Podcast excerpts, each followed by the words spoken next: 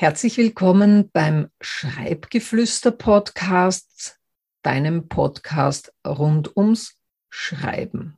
Mein Name ist Claudia Sprinz, ich bin Autorin und Host dieses Podcasts. In der heutigen Folge stelle ich eine frevelhafte Frage.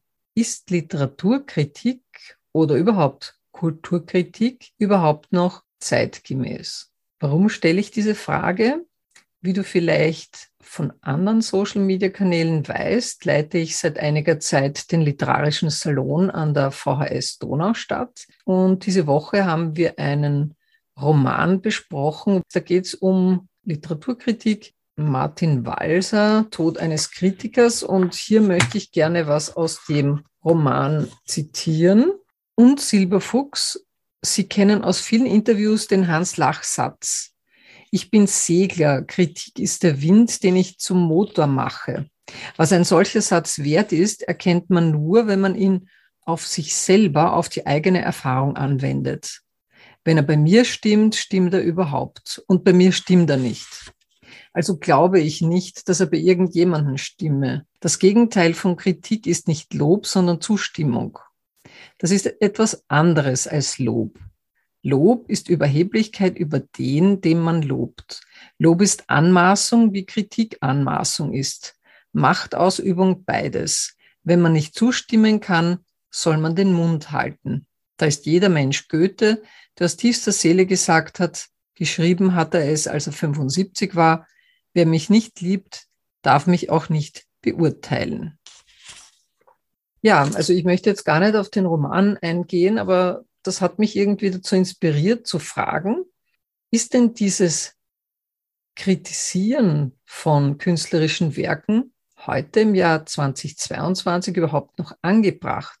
Wäre es denn nicht viel, viel progressiver, wenn Journalisten, Journalistinnen oder andere, die künstlerische Werke rezensieren, den Künstler, die Künstlerin in dieses Besprechen involvieren, dass sie vielleicht auch die Möglichkeit haben, sich dazu zu äußern. Gerade im Falle dieses Buchs, das sehr kontrovers äh, damals diskutiert wurde, beziehungsweise war es ein richtiger Skandal, ging es ja auch darum, dass es in der Literaturszene Einzelpersonen gibt, die die Deutungshoheit der Kunst für sich beanspruchen und dann allen den Ton vorgeben, um zu sagen, das ist jetzt künstlerisch wertvoll oder nicht. Und das gibt es in der Musik ebenso wie in der bildenden Kunst als auch in der Literatur, wo es Experten, Expertinnen gibt, die allen sagen, das ist jetzt besonders wertvoll, das ist jetzt besonders gut das ist besonders toll oder das genaue Gegenteil.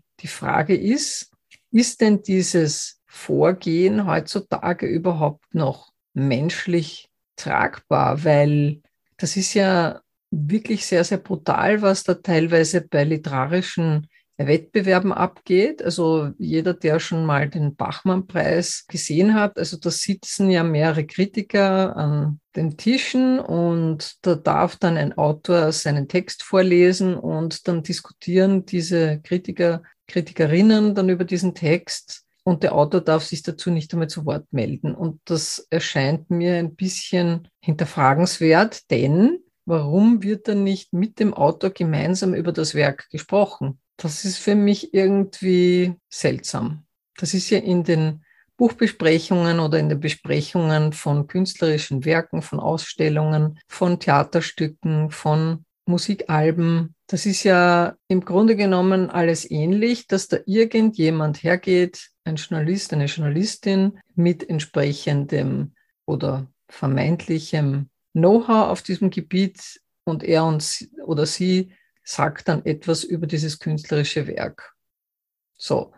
Und das ist natürlich höchst subjektiv, obwohl äh, die Kulturjournalisten und Journalistinnen, die das jetzt vielleicht hören werden, aufschreien werden und sagen, natürlich, das ist ja ähm, neutral und das ist ja sozusagen eine Orientierung für den Leser, die Leserin oder die Hörerin im Radio oder auf irgendwelchen Podcasts. Also das ist ja, die sehen sich ja da als Experten, Expertinnen, die hier den orientierungslosen Zuhörern, Leserinnen, Zuseherinnen hier eine Orientierung bieten. Ja, und es gibt ja auch mittlerweile unheimlich viele Blogs, wo Bücher besprochen werden. Und dann frage ich mich aber, wie würden denn all die damit umgehen, wenn irgendjemand deren Tätigkeit besprechen würde? Und in Social Media haben wir ohnehin diese Situation, dass Menschen hier dann natürlich äh, Content zur Verfügung stellen.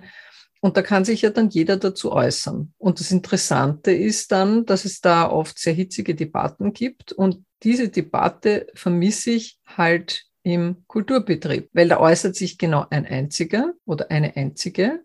Und der Künstler, die Künstlerin hat dazu eigentlich nicht wirklich etwas zu sagen, beziehungsweise wird in vielen Fällen auch gar nicht interviewt. Und das erscheint mir schon irgendwie ungerecht, weil dass man das früher so gehandhabt hat, ja, da wusste man es nicht besser, aber in Zeiten, wo Fairness gerade von großen Konzernen oder großen Unternehmen eingefordert wird, gesellschaftliche Verantwortung immer wichtiger wird. Wir setzen uns für die Umwelt ein, für die Menschenrechte, wir setzen uns für faire Betriebs- und Geschäftspraktiken ein, wir binden die Gemeinschaften ein, die Menschenrechte sind wichtig, wir inkludieren verschiedene Interessensgruppen, aber in der Kunst, wo wird da der Künstler involviert? Wo bleibt hier die Seele des Künstlers? Und das ist ein, ein Punkt, der gar nirgendwo angesprochen wird. Warum? Das verstehe ich nicht. Jetzt könnte man doch in Zeiten, wo man gesellschaftliche Verantwortung immer wichtiger nimmt, wo Inklusion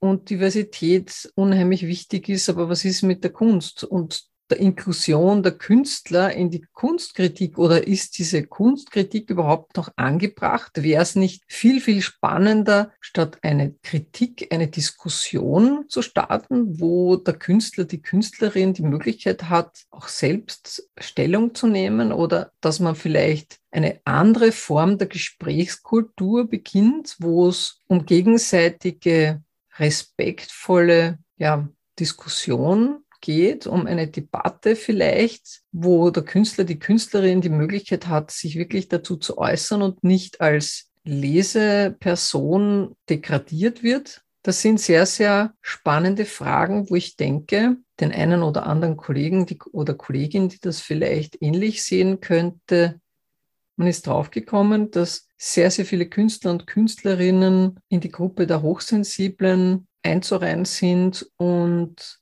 das sind eben besonders empathische Menschen, die natürlich auf bestimmte Dinge sehr, sehr sensibel reagieren. Und wenn man sich zum Beispiel jetzt vorstellt, dass sehr viele Künstler und Künstlerinnen hochsensible Menschen sind, und dann kommt jemand her und kritisiert das jetzt und stellt das dar, als sei das jetzt absolut wertlos. Dieser Künstler, diese Künstlerin hat da jahrelang dafür gearbeitet, dass das nicht an der Seele des Künstlers spurlos vorübergeht, das kann man sich dann, denke ich, lebhaft vorstellen. Und deshalb meine ich, um die Kunst zu erhalten und weiterhin Künstler und Künstlerinnen dazu zu motivieren, sich und ihr Talent zum Ausdruck zu bringen, muss es ein neues Miteinander mit Künstlern und Künstlerinnen geben. Künstlerischer Austausch auf Augenhöhe, der sich nicht mehr Kritik nennt, sondern anders, da wird es vielleicht eine neue Begrifflichkeit brauchen, aber dieses Kritik, ja, also das ist ja schon,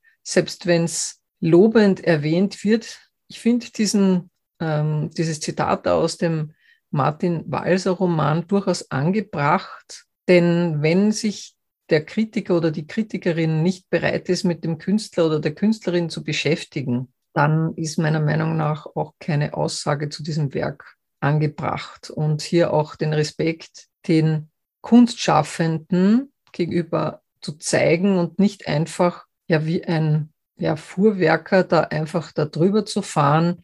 Ich glaube, im Jahr 2022 haben wir uns wirklich etwas gesellschaftlich progressiveres verdient, als mit Methoden zu arbeiten, die ja aus der künstlerischen Steinzeit sind. Ja, und gesellschaftliche Verantwortung bedeutet eben auch, für die Seele und für das Wohlbefinden der Kunstschaffenden zu sorgen und nicht da einfach wie wild da herum zu fuhrwerken, ungeachtet dessen, was hochsensible Menschen unter Umständen sehr irritieren oder sogar, wie es leider in der Vergangenheit oft war, in den Selbstmord äh, getrieben haben. Ja, und das, das, da gibt es ja zahlreiche Beispiele dafür, dass sich Künstler und Künstlerinnen, also dass da die Suizid ähm, bedeutend höher sind als bei anderen Berufsgruppen. Also dann muss man sich dann auch fragen, ob solche Methoden eben wirklich noch zeitgemäß sind. Ja, in dem Sinn würde ich mir wünschen, dass es da vielleicht in Zukunft ein darüber nachdenken gibt,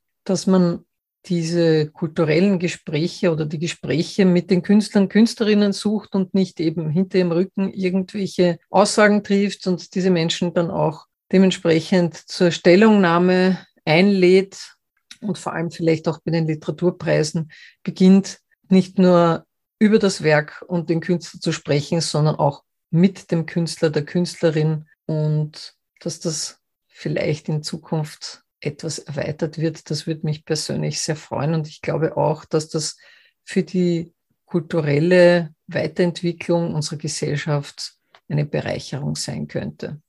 Ja, vielen herzlichen Dank, dass du bis zum Ende mit dabei warst und bis zum nächsten Mal.